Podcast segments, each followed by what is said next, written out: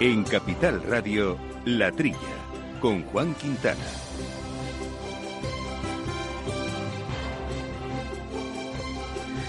The Chicken, el pollo. Y no se asusten eh, que no me he convertido en un aficionado al uso innecesario de terminología anglosajona, por mucha historia y utilidad eh, que tenga también esa lengua porque Chicken ni lo ha sido ni será parte de nuestra Real Academia Española de nuestro idioma, porque la palabra pollo es igual de precisa y breve. Pero lo que sucede es que Chicken eh, da nombre a un innovador restaurante en Israel, eh, cerca de Tel Aviv, que ha comenzado a ofrecer al público hamburguesas y otros platos elaborados con lo que ellos llaman carne de pollo y que son piezas obtenidas por clonación de células de esta ave, desarrolladas en un cultivo de nutrientes eh, adecuados, eso sí. Aclarar que por el momento no es un restaurante como tal, ya que todavía no está autorizada su venta, pero parece que sí su consumo voluntario si no hay fin comercial. En fin, no sé, suponemos que una posibilidad abierta por una reglamentación flexible en un país que siempre, como saben, ha apostado por el rápido, rápido desarrollo tecnológico en todos los campos. ¿no? no nos olvidemos del riego por goteo, que ahí nació, ahí se generó y ahí se desarrolló. Pero bueno, lo nuestro realmente es un experimento gastrocientífico, ya que los comensales pueden observar mientras comen en las abiertas y elegantes cocinas, eh, hasta ahí es algo muy habitual en la moderna restauración, pero también se giran la cabeza y miran al lado opuesto, se recrean, si así les place, con los laboratorios donde se está fabricando dicha carne. Y hay que reconocer que es un espectáculo mucho menos frecuente, por no decir único. Sí es verdad que hay restaurantes rurales que uno puede ver la huerta donde se recogen las frutas, los viñedos a partir de las que se hacen los vinos, también pollos y otros animales que de una forma u otra pues acaban formando parte de la carta, pero estarán de acuerdo que el concepto es muy muy diferente. Y es que el debate sobre el desarrollo de la clonación discurre entre cuestiones de seguridad alimentaria y bioética. Y en concreto sobre seguridad alimentaria siempre tendremos los estrictos controles de las organizaciones competentes en esta materia, como la Autoridad Europea de Seguridad Alimentaria, en nuestro caso, que es lo que nos permite estar tranquilos. En el caso de la clonación de piezas alimentarias y no de animales vivos, la bioética queda minimizada y entran con fuerza pues otras cuestiones como las medioambientales y las económicas. Y con respecto a las medioambientales, el argumento de sus defensores, la verdad es que es convincente. En un hipotético desarrollo comercial de esta tecnología, eso sí, con costes competitivos, la reducción de la cabaña ganadera podría generar una disminución en las emisiones de gases de efecto invernadero pero lo que sí que habría que hacer, eh, antes que nada, es un balance medioambiental completo y bastante más complejo, que tendría también que incluir los factores positivos de la actividad ganadera como conservadora de los espacios rurales desde una perspectiva medioambiental, pero también no olvidemos eh, eh, social. Y los aspectos económicos que también mencionábamos son claves, sin duda. En un hipotético escenario en, el que este avance permitiera poner en el mercado esta carne tecnológica a buenos precios, como decíamos, algo que todavía está lejos, supondría un daño grave para un sector productor clave pero no solo para las economías desarrolladas, también para muchas en vías de desarrollo. Y no solo porque la parte ganadera fuera afectada, también lo sería la agrícola y la agroindustrial. En definitiva, para todo el sector primario y parte del secundario. Hay que recordar que la industria de fabricación de piensos estaría muy amenazada y que muchas de las grandes producciones agrícolas orientadas a alimentación animal también, lo que sin duda afectaría a la economía mundial de forma directa. Y esto, cuanto menos, requiere de una sesuda reflexión. Muy buenos días, gente del campo, y buenos días, amigos del campo y de sus gentes. Bienvenidos una semanita más a este espacio de agricultura, de alimentación, de asuntos agroambientales que tanto nos gustan y que tanto nos preocupan en algunos momentos, que hacemos con Néstor Betancor y Jorge Zumeta al mando de los controles técnicos, y aquí en los micrófonos nuestros compañeros habituales, Jesús Moreno. Buenos días, Jesús. Hola, buenos días, ¿qué tal, Juan? Y Quintiliano Pérez Bonilla, ¿qué tal, Quintiliano? Muy buenos días, chicos. Buenos días, queridos oyentes.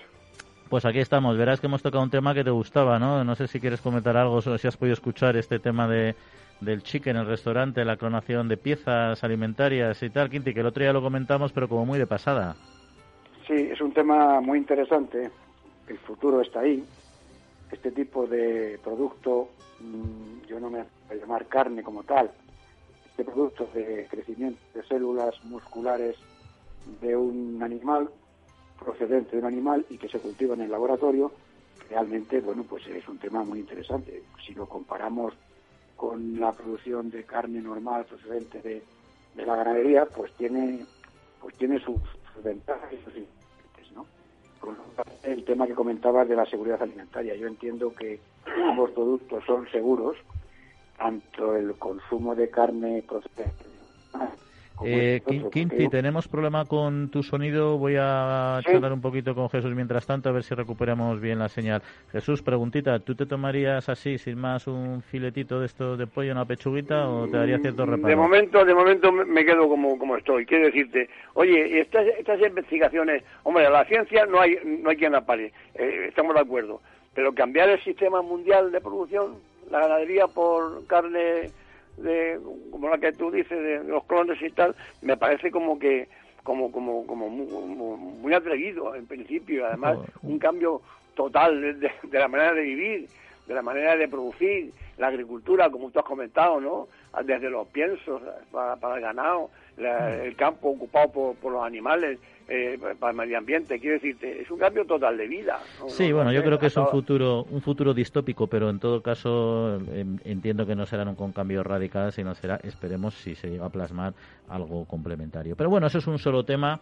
Tenemos otros eh, de los que hablar. Vamos a hablar con Robert Renwick, que es director general para Singenta en España y Portugal, sobre los interesantes proyectos de sostenibilidad agraria que están desarrollando. Y hablando de proyectos agroambientales, hay francamente interesante que es el Poliniz App que ha pilotado, entre otros, eh, la Unión de Pequeños Agricultores y Ganaderos, UPA, y también nos lo va a contar más en detalle eh, Javier Alejandre. Pero estos van a ser solo algunos temas, porque hay mucha actualidad que tenemos que comentar. Les recuerdo nuestro correo electrónico, latrilla arroba capitalradio.es y nuestra cuenta de Twitter, donde ya nos pueden eh, seguir en arroba debates. Amaneces antes que el sol y conviertes la tierra en frutos y superas plagas, heladas, pedrisco y cada día empiezas de nuevo. Eres de una naturaleza especial. Por eso hay un seguro especial para ti. Y ahora es el momento de contratar tu seguro de uva de vino. Agroseguro, más que un seguro.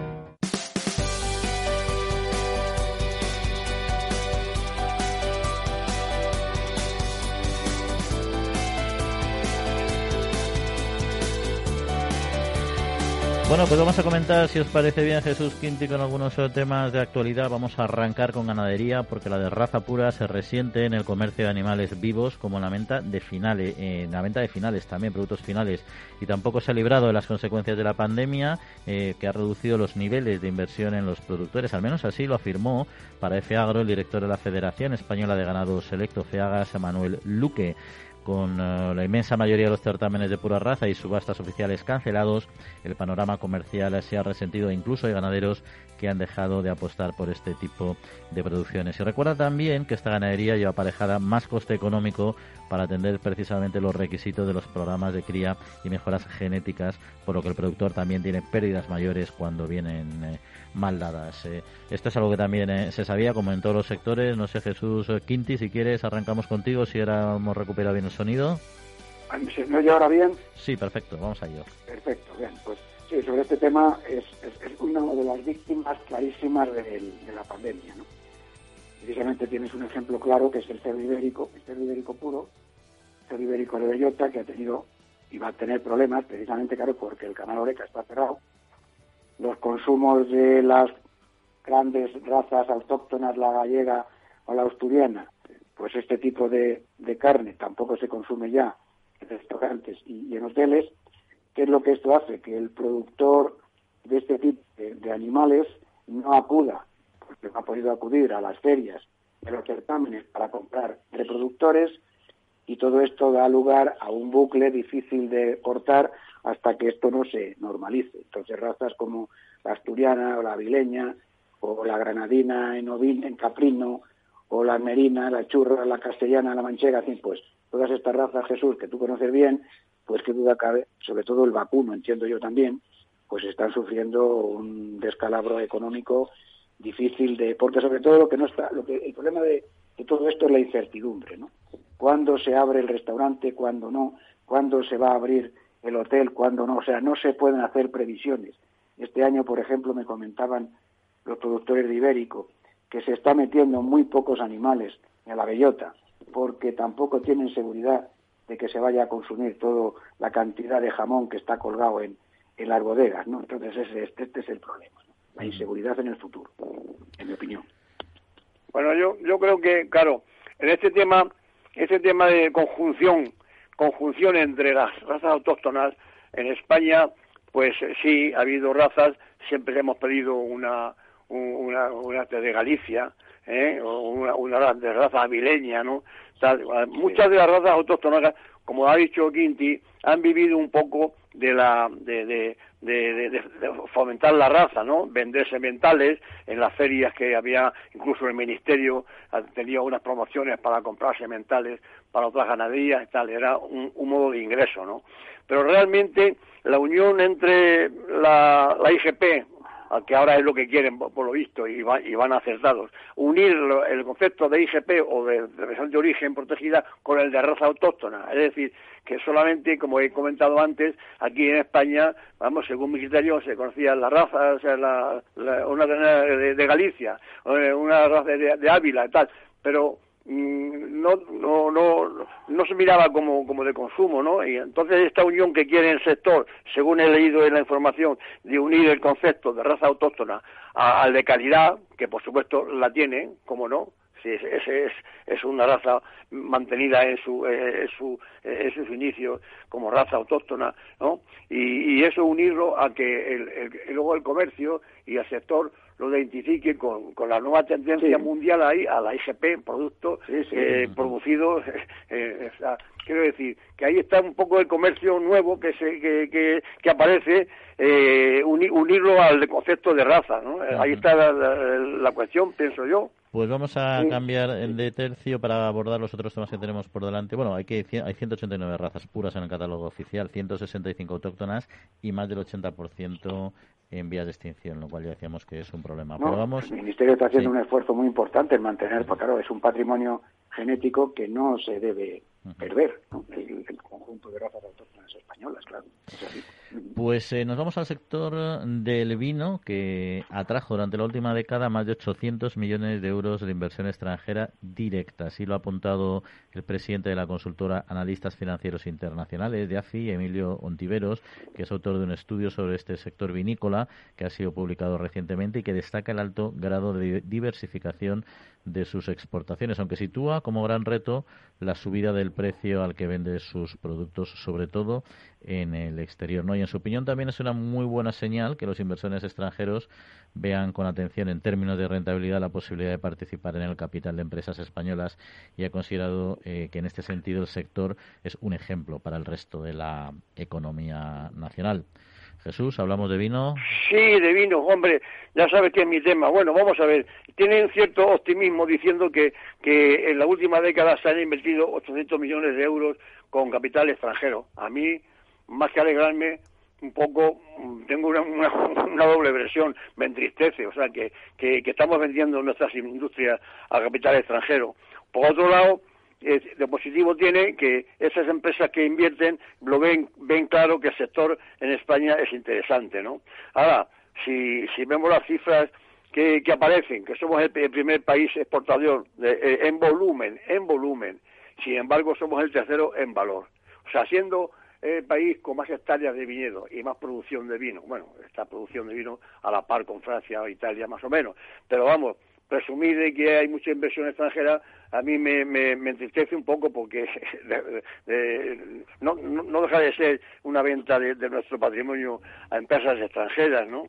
Eh, quiero decir, eh, luego eh, dicen las cooperativas, las cooperativas eh, producen el 60% de la producción de vino en España. Cuando yo me dedicaba al tema al 100%, eh, hace 40 años de entonces, decían los, los, que, los que compraban vino en grandes cantidades, las grandes compañías. Desde las cooperativas son un desastre y yo les decía, afortunadamente para vosotros, porque si se organizan no tenéis nada que hacer. Y han pasado 40 años y siguen mandando las empresas más que las cooperativas. O sea que en 40 años los pasos van muy lentos. Quiero decir que en, eh, entre 4.000 compañías eh, que, que, componen el, sector en, España. Está todavía muy, muy, muy, muy, eh, quiero decir, no, no hemos avanzado al ritmo de los años, en, absoluto. Ahora cuatro o cinco compañías vinícolas dominan el, el, 50% de, del mercado, con lo cual las cooperativas siguen casi donde estaban. Por mucho que diga el presidente del, sector, el señor eh, que, preside la... la, la Ontiveros, Ontiveros, sí. De, de, sí.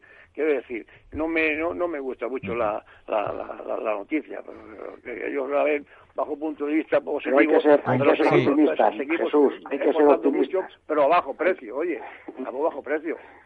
yo soy optimista porque el sector, el sector de vino es un cañonazo importante. O sea, somos, como tú bien has dicho, el mayor exportador de vinos en volumen, el tercer en posición en valor, somos el mayor viñedo del mundo. Estamos creando 427.000 puestos de trabajo, 3.800 millones de euros anuales en, cotizaciones entre IVA y impuestos de rendimiento de personas físicas. O sea, eh, poco a poco, y, estoy de acuerdo contigo que de esto sabes tú muchísimo mayor, más que yo, pero el sector del vino yo creo que lo que necesita es, y lo sabes tú, darle ese punto de, calidad de vender granel, graneles, vender productos con la denominación de origen y exportar. Y yo estoy convencido que en muy pocos años el sector de vino español alcanzará unos niveles internacionales extraordinarios y se lo veréis, porque tiene materia prima extraordinaria, la garnacha, la, hecho lo sabéis vosotros también, el tempranillo, que son unas uvas que no hay en otros sitios y que realmente dan un vino de una excelente calidad. Tenéis las denominaciones de origen de la Ribera, del Rioja, etcétera, ¿no? Y eso es un factor que hicisteis vosotros, los enólogos, como tú, Jesús, en tu época, y yo quiero en este momento darte las gracias por el trabajo que has venido haciendo en ese campo y que estoy convencido que dará su fruto como ya lo como ya lo mm. está, lo está dando. Lo que pasa es que, claro, tú como conocedor del sector eres muy exigente y bueno, sí Jesús, que sí, pero bueno, que vamos bien, que vamos bien. yo. vamos, a, vamos, vamos bien, pero nosotros vamos a continuar, que tenemos algunos asuntos y quería comentar, quería que comentarais el asunto de la acuicultura, este anuncio que ha hecho el gobierno que prepara una estrategia para impulsar este sector eh, eh, de 2021 a 2030, así al menos ha informado eh, Patricia Villauriz, que es la secretaria general, Alicia Villauriz, la secretaria general de Pesca española, en un evento que también participó representantes de la ONU para Agricultura y la Alimentación, eh, de la FAO, ¿no? Y es que pese a que la agricultura es el sector alimentario que más ha crecido en los últimos 50 años, según la FAO, en España no se ha expandido tanto, aunque sí es cierto que se han desarrollado algunas, algunas producciones, como la de lubina, por ejemplo, eh, o dorada. Vamos a ir a un modelo realmente alternativo a la pesca de a la pesca de en mar con la acuicultura. Hombre, yo creo que es una alternativa extraordinaria. Quizás la acuicultura, ¿eh? en este caso la piscicultura, ¿eh? es una asignatura pendiente que puede tener España, puesto que tiene un litoral muy amplio. Y si realmente donde está un poco el problema es donde colocar ¿eh? en los planes de ordenación de los espacios marítimos, pues España puede tener un gran futuro ahí. Y si hoy se está produciendo, consumiendo a nivel mundial el 60% de acuicultura y el 40% de, los, de, los productos del mar, pues yo pienso que es muy, muy interesante el apoyo del, Ministerio, como dice Alicia Villauriz en este sentido, y puede tener un futuro muy, muy importante. ¿eh? Puede ser muy importante. Yo lo veo con muy buenos ojos de cara, de cara al futuro. No sé cómo lo verá Jesús. Hombre, eh, somos un país, somos un país, como tú has dicho, de pura costa, que aquí tenga menos importancia que en otros países, es debido a que a que aquí tenemos mucha costa. Además aquí siempre que pide uno en un restaurante y pide un, un pescado tal, pero esto es de salvaje, esto es salvaje, estamos acostumbrados a, pedir eh, eh, el, pescado salvaje, es decir, el del mar.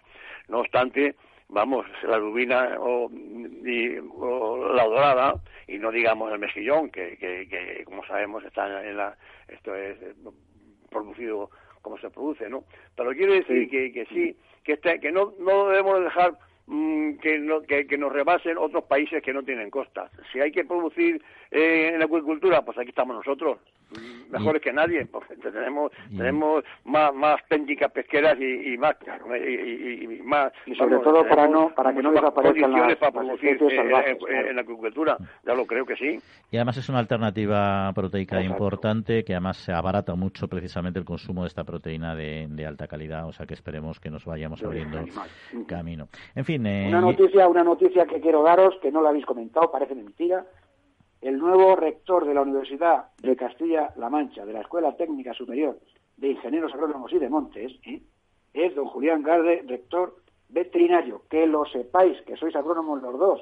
este es catedrático de producciones animales de la Escuela Técnica Superior de Ingenieros Agrónomos. Ha sido elegido hace un cuarto de hora, unos días, ¿no? Pues nada, nos alegramos con él. Lo tengo que comentar a dos agrónomos, fueron porque tienen que saberlo, como es lógico. Sí, que sí, nos encanta, nos encanta que nos traigas noticias sorpresa, Quinti, de estas que tú encuentras ahí en los, en los recovecos informativos. Pues ahí está. Le damos la enhorabuena, que seguro que será para bien. Julián, sí, ya se lo daré de vuestra parte también. ahí está, estupendamente. Bueno, ya finalizamos con otro dato, simplemente es que la agricultura fue el sector económico que registró eh, una mayor caída del paro en noviembre respecto al mes anterior, con una bajada del 2,5% la afiliación a la seguridad social del sector subió el 2,5% en su tasa mensual. Así se desprende de los datos publicados este miércoles por el Servicio Público de Empleo Estatal, que apuntan a que el número de parados agrícolas alcanzó los 183.449 personas.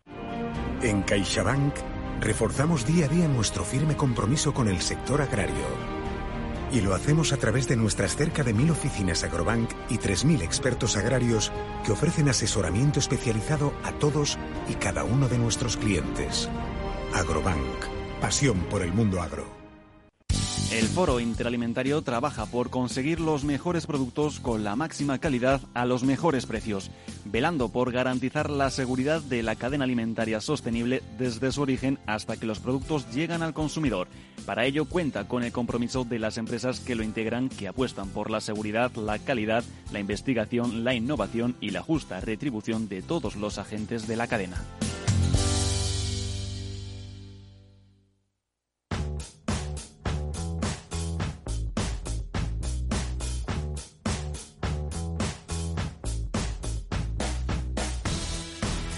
Pues continuamos aquí hablando de campo en la trilla de Capital Radio en este programa enfocado a lo que es la producción agrícola tecnológica, pero sobre todo eh, sostenible. Y cuando hablamos de estos asuntos, pues eh, siempre nos gusta invitar a una empresa que es puntera y es referente en cuestiones de sostenibilidad agraria, en cuestiones eh, de inputs de nuestra agricultura, que es Singenta, que lleva ya desde 2013 comprometida con esta agricultura sostenible y en particular a través de un plan llamado The Good Growth Plan, cuyos resultados se presentaron esta semana. Nos acompaña Robert Renwick, que es director general general para Singenta de España y Portugal. Robert, muy buenos días. Buenos días, ¿cómo estás? Muy bien, pues aquí hablando de temas que nos gustan mucho, como es nuestro sector alimentario y sobre todo aclarando las cuestiones importantes para nuestros oyentes, como es su compromiso con la sostenibilidad, ¿no? Y Robert, este proyecto que hemos eh, puesto sobre la mesa y del que hemos hablado ya en algunas ocasiones en este programa, ¿qué destacarías de estos, eh, de estos siete años ya? Bueno, tenemos, eh, como bien dice, siete años trabajando con el Good Growth Plan y hay dos cosas. Uno es uh, uh, resultados, realmente también el, el, hecho que la sostenibilidad de el negocio uh, puede ir mano a mano y también es como parte de como nuestro día a día como, como empresa. Y la segunda cosa es el interés que hemos logrado generar con, con todo eso, con toda la gente involucrada, todos los colaboradores que hemos venido subiendo el tren con nosotros y realmente hemos contado con esta ayuda y agradecemos mucho la ayuda que hemos recibido en, lograr los resultados que, hablo. Y cerráis eh, un capítulo, pero abrís otro nuevo, un nuevo programa de, compromisos. Eh, ¿Qué tiene de diferente? Bueno, eh, este nuevo plan es más un poco más sencillo. Del, del otro tiene como cuatro capítulos primero es acelerar la innovación, um, el segundo es trabajar en, algo nuevo, que es uh, agricultura neutra en carbono. Um, el tercero es trabajar en ayudar a la, gente en campo y también el cuarto es formar nuevas uh, alianzas. Si empezamos con el anuncio del, año, año pasado de una inversión adicional de 2 mil millones de dólares Em, para acelerar la innovación em, con un, em, un, enfoque en mejorar eh, el o reducir el impacto medioambiental de las operaciones agrícolas y ver qué podemos hacer también para reducir la producción de carbono en esto. y también un gran enfoque en nuevas tecnologías, eh, la combinación de biológicos, de genética y también la, la, química tradicional en, en esto. Entonces, ah, realmente es un claro reconocimiento de que, que esto tiene que, cambiar y también estamos cambiando como, como compañía con inversiones, eh, con la compra de Balagro y también inversiones en, digital. ¿Y, qué proyectos están eh, incluidos en este nuevo programa? Bueno, hay, hay ah, cuatro principales. El primero es eh, operación polinizador, la formación de márgenes multifuncionales. Eh, tenemos 10 años de esto en España, uh, con 67 mil hectáreas tocadas, pero, la intención es escalar esto a una forma mucho más masiva para, para que cada agricultor pueda tener márgenes multifuncionales en, su, en sus fincas y realmente disponer esto a una escala mucho, mucho más grande. El segundo se llama el uh, Cultivando el Suelo y eso es un proyecto para proteger el suelo como un recurso vivo, eh, reduciendo el laboreo y laboreo en, del suelo y realmente apoyando la estructura del suelo y conservando todo lo que hay dentro de, ello, que, que, hay vivo de fauna y flora eh, dentro de esto y también um, mejorando con uh, consejos de votaciones para manejar todos los nutrientes del suelo. Tercera cosa es uh, trabajo sobre semillas resistentes a enfermedades y, plagas y obviamente somos líderes en esto em, y, todo esto está con programas integrados para uh, que podemos uh, producir más y mejor y todo con, en línea con las necesidades de la cadena alimentaria. Y como he dicho antes, uh, este nuevo proyecto que tenemos con Balagro, que es muy nuevo, biológicos para Singenta, pero eh, estamos haciendo una apuesta muy, muy grande en esto para trabajar con ellos, para desarrollar este área de negocio nuevo. Y eh, entiendo que no estáis solo en esto. ¿Quiénes os van a ayudar eh, a conseguir estos objetivos? claramente no estamos solos. Ah, como, como he dicho, es parte de la ADN de la, de la compañía. Yo tengo 30 años en la, la, la compañía y también tenemos este siete años de, de, historia, vamos por más, pero hay muchos colaboradores en esto y uh, estamos hablando de agricultores, de distribuidores, de instituciones académicas, organizaciones agrarias y también mucho apoyo de las autoridades de las comunidades autónomas y centrales. Y, y, y, y, también hemos mostrado algunos, algunos proyectos con uh, algunos colaboradores uh, ayer um, y todo el mundo muy interesado en, uh, en estar eh, parte de esto. Es, eso es realmente excelente. Bueno, y para algunos oyentes que nos están escuchando, a lo mejor pues no es fácil entender ¿no? la relación entre tecnología agraria y sostenibilidad, pero sin embargo, pues eh, como decíamos al principio, su Singenta es un referente. ¿Podría explicarlo de una forma sencilla? Sí, perfecto. Mira, eh, eh, sostenibilidad y negocio van mano a mano. Eh, 10% más o menos de nuestro factorado va reinvertido en I más D uh, cada año y con estas eh, inversiones en sostenibilidad que, que, hablamos ayer, en nuevas soluciones um, para la, la, la agricultura. Y, y estamos invirtiendo en esto para que el agricultor puede tener soluciones para los problemas que tiene día a día. Y, y como cambio climático es uno de estos y va a ser cada vez mayor como, como, como problema. Pero mira, eh, estamos trabajando en el mundo real y no con panaceas o, o soluciones fáciles. Y eso necesita innovación. Y eso es nueva innovación química, genética, soluciones biológicas, pero también soluciones digitales que tenemos que trabajar y, manejar en el futuro. Y en concreto, eh, hablando un poco de estas tecnologías, Singenta ha hecho un importante desarrollo a nivel mundial, en concreto sobre la lucha biológica contra plagas. ¿no? ¿Qué presente y qué futuro tiene este modelo y hasta dónde puede llegar? Bueno, bueno, Juan, estamos 100%, eh, de, acuerdo con esto y realmente 100% detrás de la lucha integrada para producir más y mejor. Y esta combinación, como digo, de genética, química y biológicos y digital realmente va a hacer una, una gran diferencia.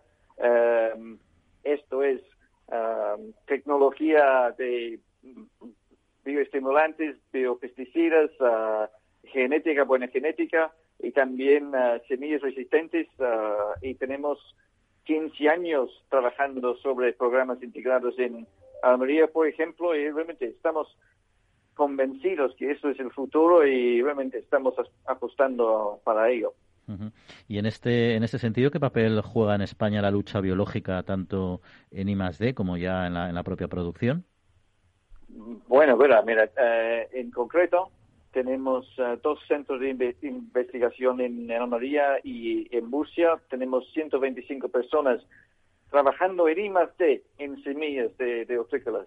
Uh, además de toda la parte de, la empresa que trabaja en, uh, en crop protection y también el resto de la organización en, en, en, semillas. Pero estamos invirtiendo mucho tiempo, mucho dinero en, esto, en nuevas variedades de, semillas, nuevos programas de, tratamiento y, de combinaciones de tecnología. Y no es solamente Singenta, pero obviamente, obviamente es España que es líder, líder del mundo en producción e exportación de productos de altísima calidad estamos jugando nuestro papel en, eso. Y, y, realmente este sector está probando su valor y especialmente este año de, COVID donde la situación ha sido muy difícil y personalmente estoy muy, muy feliz, muy orgulloso de ser parte de Singente y vivir aquí en España apoyando este esfuerzo. Robert eh, Renwick, director de general para Singenta en España y en Portugal, muchas gracias por acompañarnos aquí en los micrófonos de la trilla y que pase un muy buen y largo fin de semana. Un saludo. Muchas gracias, Juan. luego. Foro Interalimentario es una asociación sin ánimo de lucro que agrupa empresas punteras del sector agroalimentario que trabajan con más de 22.000 pymes y productores primarios. Las empresas del foro sustentan más de 90.000 puestos de trabajo y destinaron casi 200 millones de euros a actividades de investigación e innovación y al desarrollo de nuevos sistemas de producción alimentaria.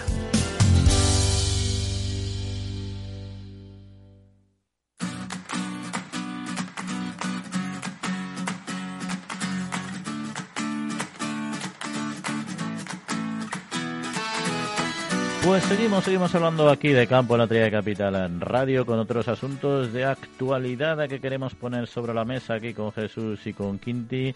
Y por cierto, eh, se habrá llevado una buena alegría nuestro amigo Andrés eh, del Campo de FENACORE porque al final el Congreso de los Diputados incluyó dentro del proyecto de los presupuestos generales del Estado para 2021 una enmienda de Junts per Cataluña que planteaba la doble factura de regadío para los agricultores con el fin de abaratar sus costes al aprobarse una medida con diferentes potencias según el periodo de uso, ¿no? Una, una iniciativa interesante que requiere, eso sí, un desarrollo reglamentario que durará en torno a seis meses, pero era en parte lo que pedía y mucho FENACORE, ¿no?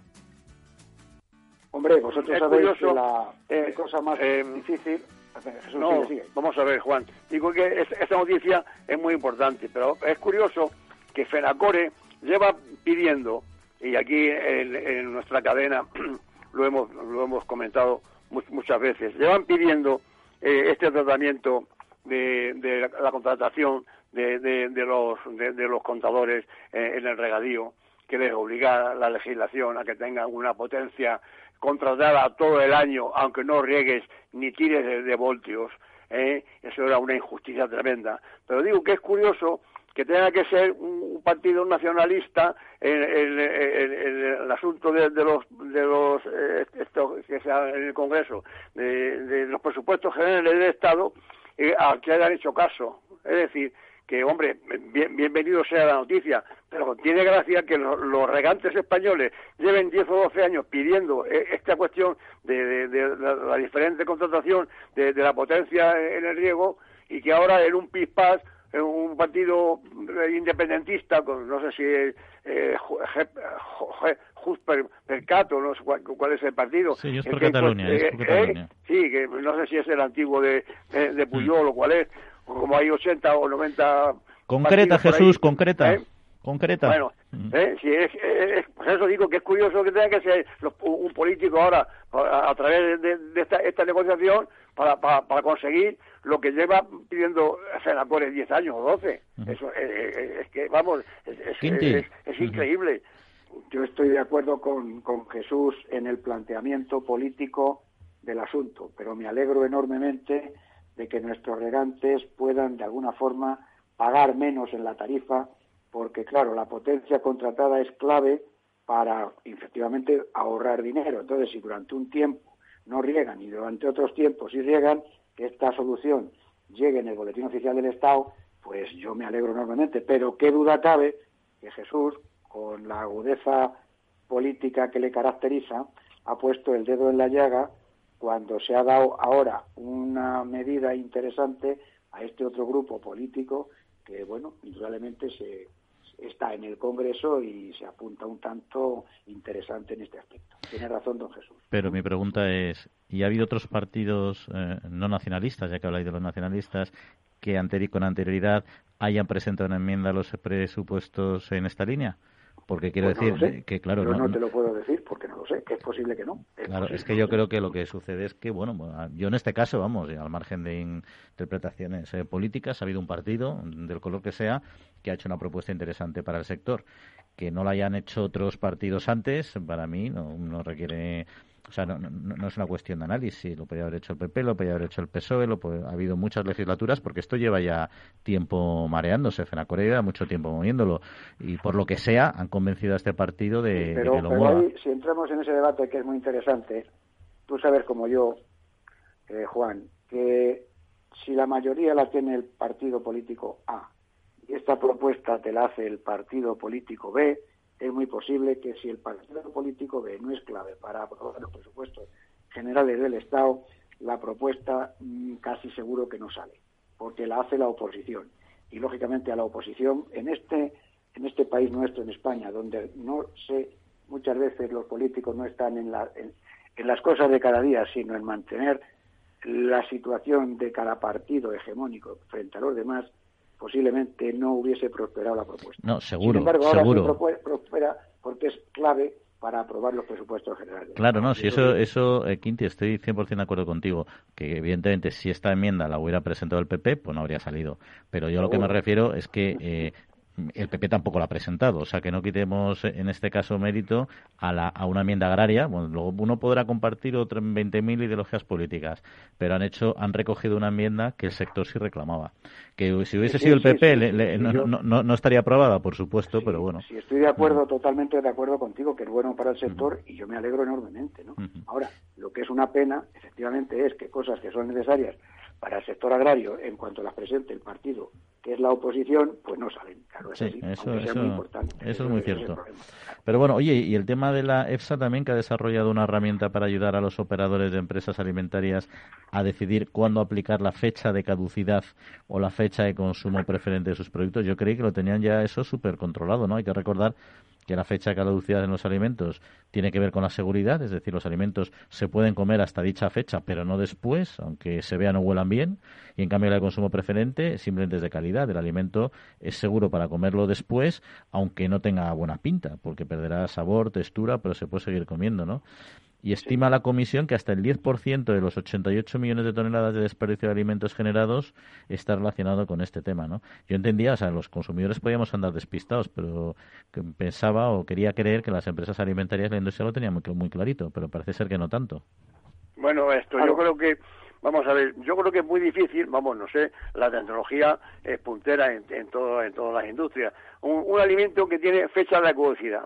¿Quiere esto decirse que al día siguiente de esa fecha ya no es comible, te, puede envenenar, o es que sabe mal, o es que no alimenta igual.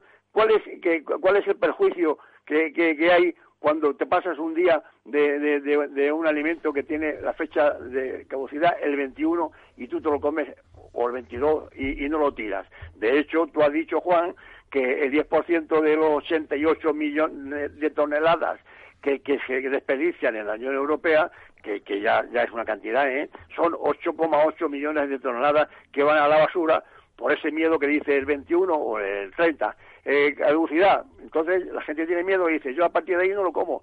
Eh, eh, es, es, dificilísimo. ¿Qué, pasa? Que a partir ya, ya no se puede comer. ¿Eh? Sí, cosa diferente es la otra información en la, que, en la que se debate en la EFSA, no es solo, la, no es solo un tema de, seguridad alimentaria. eh, Jesús, Jesús, Jesús, Jesús, de uno, por favor, Jesús, de uno en uno, de uno en uno. Eh, va, eh, estaba hablando ahora Quintín, un momentito. Sí, no, Quintín. Bueno, ya, no, ya, ya, hablas tú. Digo que diferente es la fecha de esta de, de, de, de, de, de, de preferible consumir preferiblemente antes de tal. Bueno, eso es diferente. Lo comes después y no pasa nada pero es dificilísimo eh, darle una fecha exacta a partir de, de, la cual ya no puedes comer ese alimento.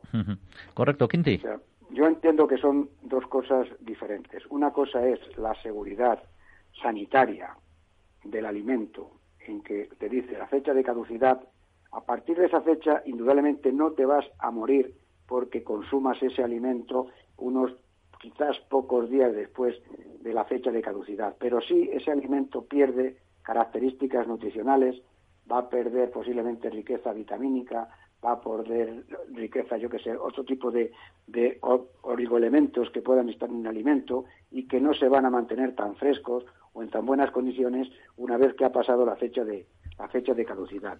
Por eso está la fecha de consumo preferente, es decir, usted consuma este producto preferentemente antes de esta fecha, con lo cual las características del alimento son completas al 100%. Ahora, es muy interesante el concepto de, de, de fecha de vida útil del, del, producto. Vida útil que está dentro de un conjunto de elementos que habría que educar al consumidor. Yo creo que el consumidor tira muchos alimentos a la basura que se podían consumir, ¿eh? porque incluso se puede confundir la fecha de consumo preferente, porque muchos consumidores a lo mejor no están bien informados, con la fecha de caducidad. Y alguna persona al leer consumo preferente, uy, si no me lo como hasta esta fecha, ya esto me puede sentar mal o causar algún problema. Entonces, eso sí que había que explicarlo. Y también explicar lo que la EFSA parece que quiere hacer ahora, es que el consumidor sepa mantener las condiciones de almacenamiento, de refrigeración, de descongelación, de no tener un producto, yo que sé, un yogur. Pues un yogur no se debe tener abierto después de haberlo, o sea, mantenerlo a medio a medio consumir, ¿no? El envase porque posiblemente te cause algún tipo de problema. Eso sí que es lo que al consumidor habría que, que explicarle y educarle en ese sentido. Pues tenemos que continuar, que tenemos a nuestro invitado esperando y no quería hacerle esperar eh, mucho más. En CaixaBank reforzamos día a día nuestro firme compromiso con el sector agrario y lo hacemos a través de nuestras cerca de mil oficinas Agrobank y 3.000 expertos agrarios que ofrecen asesoramiento especializado a todos y cada uno de nuestros clientes. Agrobank, pasión por el mundo agro. Más de 7.000 agricultores y agricultoras de Tanzania ya reciben ayuda de la ONG Agrónomos Sin Fronteras. Formación, tecnología, tutelaje y asesoramiento agrario dan un futuro a los que más lo necesitan. Conoce nuestros proyectos en www.agronomosinfronteras.org y si te gustan y eres una persona solidaria, puedes hacer tu donación a través de nuestra página web, porque con poco hacemos mucho. www.agronomosinfronteras.org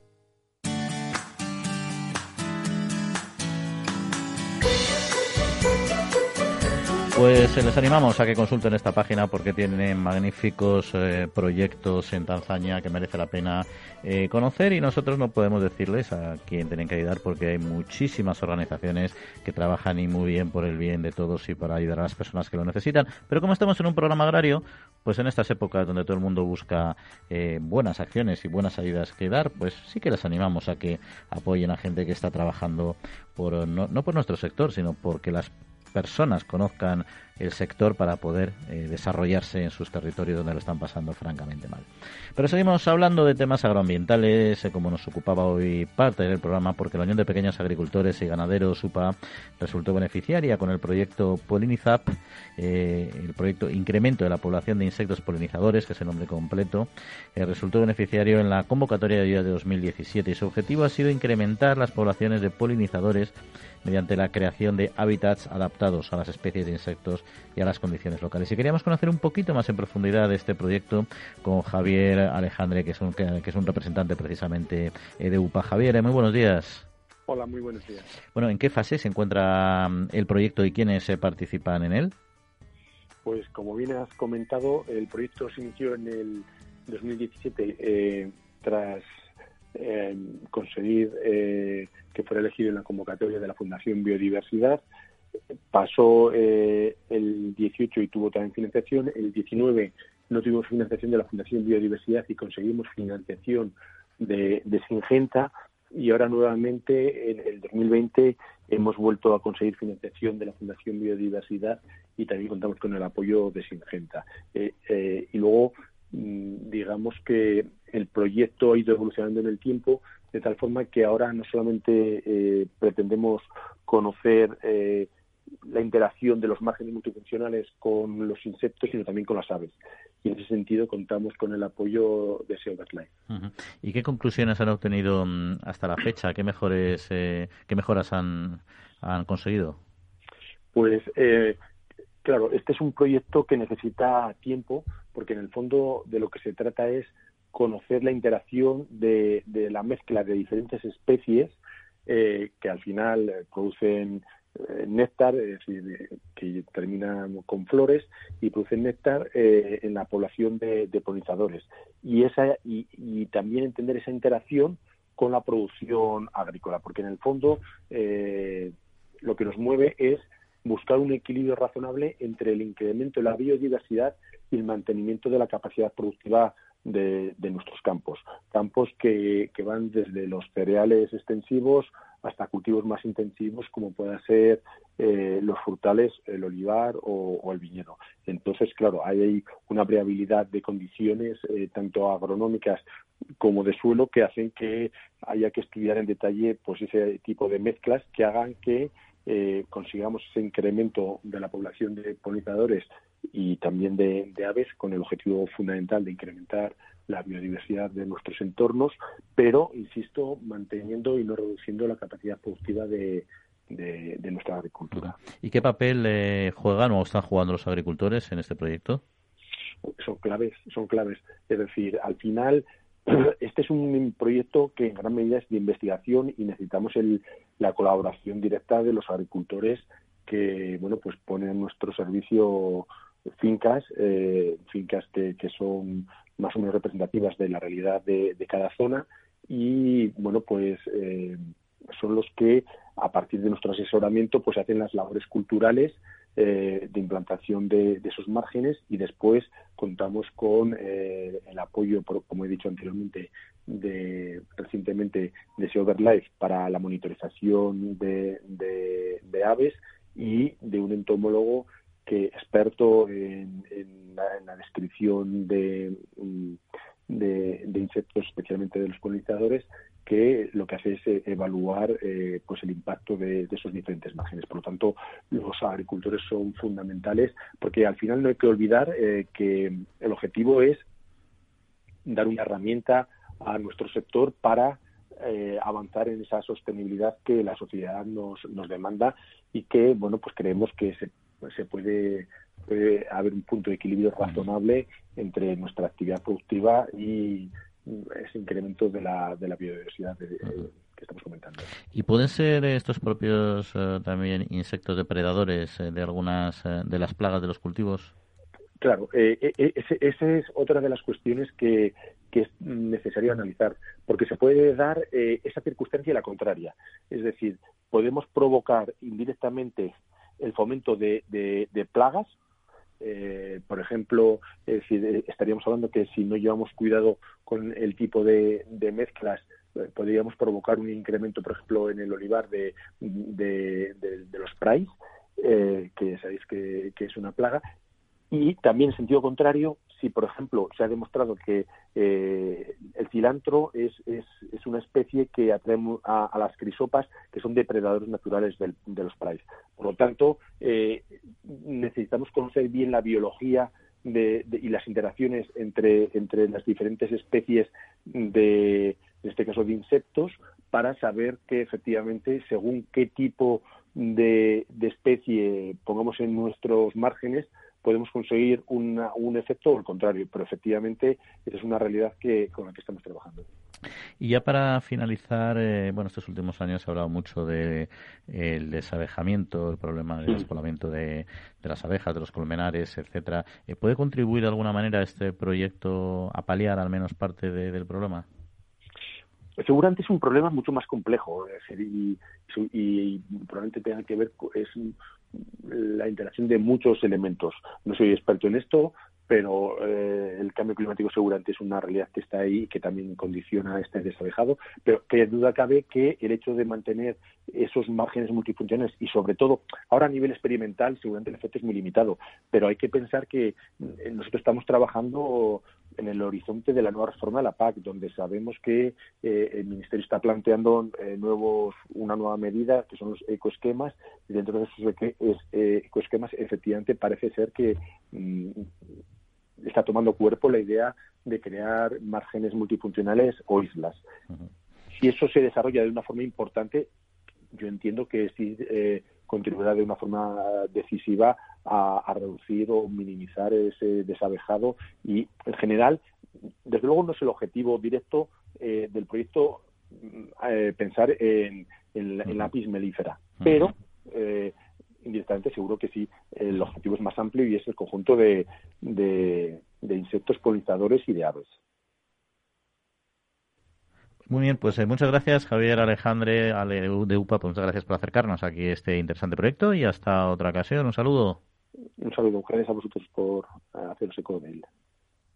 Manteniendo la tradición, las bodegas Brovalero elaboran vinos personales con identidad propia en pleno corazón de la Mancha. De sus viñedos y de su incondicional compromiso con el medio ambiente se obtienen los mejores vinos ecológicos de gran reconocimiento internacional.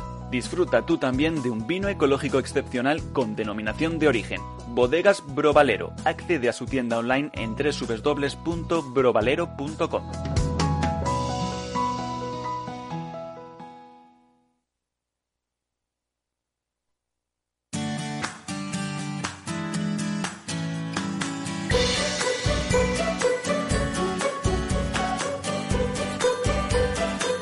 Pues eh, ya saben, eh, buenas fiestas que nos tenemos por delante, momento inmejorable para pedir estos vinos ecológicos, catarlos y disfrutarlos. Y ya saben que para los oyentes de la trilla, con un descuento especial, ya saben que pueden comprarlos un 15% más baratos, simplemente haciendo su pedido, su selección en la página web ya mencionada.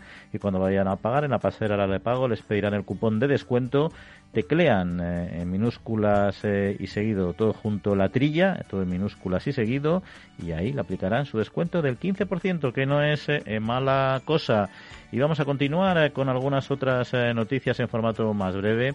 Por ejemplo, que si Fito Agro Envases recordó en Agro el campo también tiene problema con los envases agrarios de fertilizantes, bioestimulantes y fitosanitarios, residuos que ellos también recogen y les dan una segunda vida en el ámbito industrial, pasando a ser, por ejemplo, tuberías de riego o plásticos. Sin embargo, solicitan más puntos de recogida para otra clase de residuos, ya que los instalados por Sifito, los interesados, solo pueden tirar aquellos envases producidos por empresas fabricantes que se hayan adherido a la sociedad.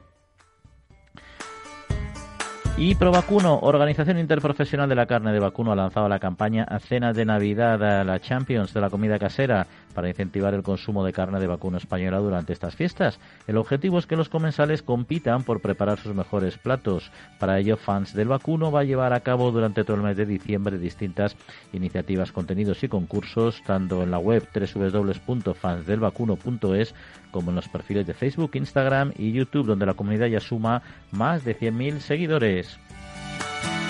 Y vamos con la tercera y penúltima. El sector del porcino español desarrolla la campaña Let's Talk About Pork from Europe, cofinanciada por la Unión Europea. Está muy angloparlante, es el sector del vacuno. Ya vemos, el director eh, de Internacional Interpork, Daniel y Miguel, ha explicado durante el encuentro digital la importancia de informar con transparencia en el sector porcino, organizado por Europa Press, que esta acción va a informar sobre el sostenible modelo perdón, sostenible de producción del sector porcino europeo, divulgar el conocimiento sobre la carne de cerdo de capa blanca y desmentir los falsos mitos existentes sobre la producción y el consumo de estos productos. Y la Asociación de Aguas Minerales, eh, ha reforzado la apuesta del sector para alcanzar un circuito bottle to bottle. Uy, con los anglicismos no me gustan nada, pero ahí están todos. Y así maximizar el porcentaje de RPET de los envases que se ponen en el mercado, porque según un estudio del sector, la demanda de PET reciclado tiene una tendencia creciente. Así lo ha manifestado su secretaria general, Irene Zafra, en la jornada de sostenibilidad del sector de aguas minerales eh, Producto Planeta Personas, que se ha celebrado en formato digital. Bueno, Quintiliano Jesús, vemos aquí campañas todas todas muy anglosajonas, ¿eh? Les gusta mucho a, nuestro Yo sector. que me quedé un poco en el francés, ¿no? Sí, el sí. bachiller y demás, esto, el inglés nada. Esto de, de, de- del porcino, que, oye, qué, qué modernos. Una campaña les tac book for... ¿Me quiere Jesús, decir Jesús, que te quedaste en el francés, no insistas. Claro, claro. hablemos sobre el, El- el hablemos sobre el porcino. porcino. ¿Qué, es esto? ¿Qué es esto? ya El el porcino, refrán, que es Jesús. eh, la campaña les No, talbook Jesús, Jesús, no insistas. Let's talk about pork. Hablemos del porcino. Te lo traducimos Claro, al español. sí, claro, es que el, el del cerdo, ya dice el refrán, que del cerdo hasta los andares. ¿eh? Y entonces, que du- cabe que el sector porcino, y también quiero felicitar a Javier López del vacuno, están haciendo todo lo que hay que hacer para que el consumidor se dé cuenta de lo maravilloso que son nuestros productos. Ese concurso gastronómico, ese culinario, a nivel de las casas del vacuno, pues me parece muy interesante, muy interesante. Y el porcino, pues es un- una producción totalmente con el medio ambiente, se encuentra respetuosa, se- hemos dicho muchas veces el tema de la España vaciada, tiene un conjunto de características, proteínas, vitaminas, minerales en sus alimentos, en su carne extraordinario y que duda cabe que la gente lo tiene que lo tiene que- que conocer. Y a mí me parece muy bien que nuestros compañeros actúen ahí y trabajen en esa línea, Jesús. Aunque sea en francés o en inglés. Ahí está, ahí está. Oye, y Jesús, una pregunta que te iba a hacer. Mira, a ver qué opinas de este tema. Eh, los españoles son los ciudadanos de la Unión Europea que han experimentado los mayores cambios de comportamiento en sus hábitos de consumo con la pandemia, sobre todo en lo que se refiere a la elección de alimentos, así más consciente, ¿no? Es un estudio que se han realizado en 10 países y al final lo que dice es que el 53% de los españoles encuestados reconoce que es más cuidadoso al planificar las compras, cuando la media europea es el 45%, y el 35% de los españoles asegura que tiene tendencia a comprar productos más baratos, mientras que la media comunitaria es solo el 27%. Estos estudios estos estudios son vamos son vamos súper teóricos. Dice que en 10 países 5.000 a a 5.000 personas. Lo que quiere decir que entre 10 en cada país hay 500 personas que, que han hecho una consulta. Esto de, de la preferencia de, consumidor va muy ligado con, con el estatus de cada país, con el clima, con el poder adquisitivo sobre todo, eh, si hay paro o no hay paro, quiere decir, cada uno tiene las preferencias que vienen obligadas, no es porque uno sienta preferencia por tal cosa, que te obliga el clima, te obliga el paro, te obliga eh, los ingresos, esas cosas es las que te obligan a un producto u otro. Eso son un estudio muy teórico, Juan, pienso. Bueno, es un estudio estadístico al final. Al final los muestreos eh, son están eh, científicamente validados en función de una serie de paneles que ellos tienen también yo perfectamente estructurados por edades, categorías, etcétera, ¿no? Hay unos indicadores que te van a indicar, que te marcan el mínimo que tienes que encuestar en cada territorio para que los resultados tengan validez y es cómo funcionan las estadísticas. Todos sabemos cómo funcionan, no tenemos más que irnos a las a las encuestas electorales que vemos que con cierta frecuencia fallan como una escopeta de feria, ¿no? Pero ahí está. Lo curioso de, de la noticia es que el consumidor español está más atento al concepto salud que de otros otros otros países. ¿eh? Es curioso. ¿eh? O sea, le preocupa mucho consumir productos frescos, ¿eh? productos con marcas conocidas, y eso es un elemento que el consumidor es como más exigente, el consumidor español en este en este aspecto. Eso es lo que dice la noticia también y es interesante comentarlo. Sí, que llama la atención porque uno siempre asocia a Alemania, a determinados países súper Sí, sí, estrictos sí. en este tema, no tanto a los españoles, ¿no? Y luego lo que decía Jesús también es cierto, ¿no? Al final el precio es verdad que aquí estamos tendiendo a comprar productos más baratos, nos fijamos más en el precio, pero es que nuestra crisis económica es bastante más dura que la de otros países, entiendo yo, ¿no? Bueno, que en cualquier caso, cualquier producto español es un producto en maravillosas condiciones de salubridad, de bioseguridad en este sentido y de calidad organoléctrica. O sea que no hay ningún problema, aunque sea más barato que otro. O sea, en eso los consumidores pueden estar tranquilos. En fin, Jesús y Quinti, pues muchas gracias como todas las semanitas por acompañarnos y nada, y que paséis también un largo puente y la semana que viene nos, vamos, nos volvemos a ver. Un saludo. Un saludo y no podáis cambiar los cuñados hasta la por, por próxima semana. Ahí estamos, nos despedimos, agradecemos Jorge Zumeta, Néstor Betancor, controles técnicos y a ustedes muy buena semana y en siete días eh, les acompañamos. Un saludo y que descansen.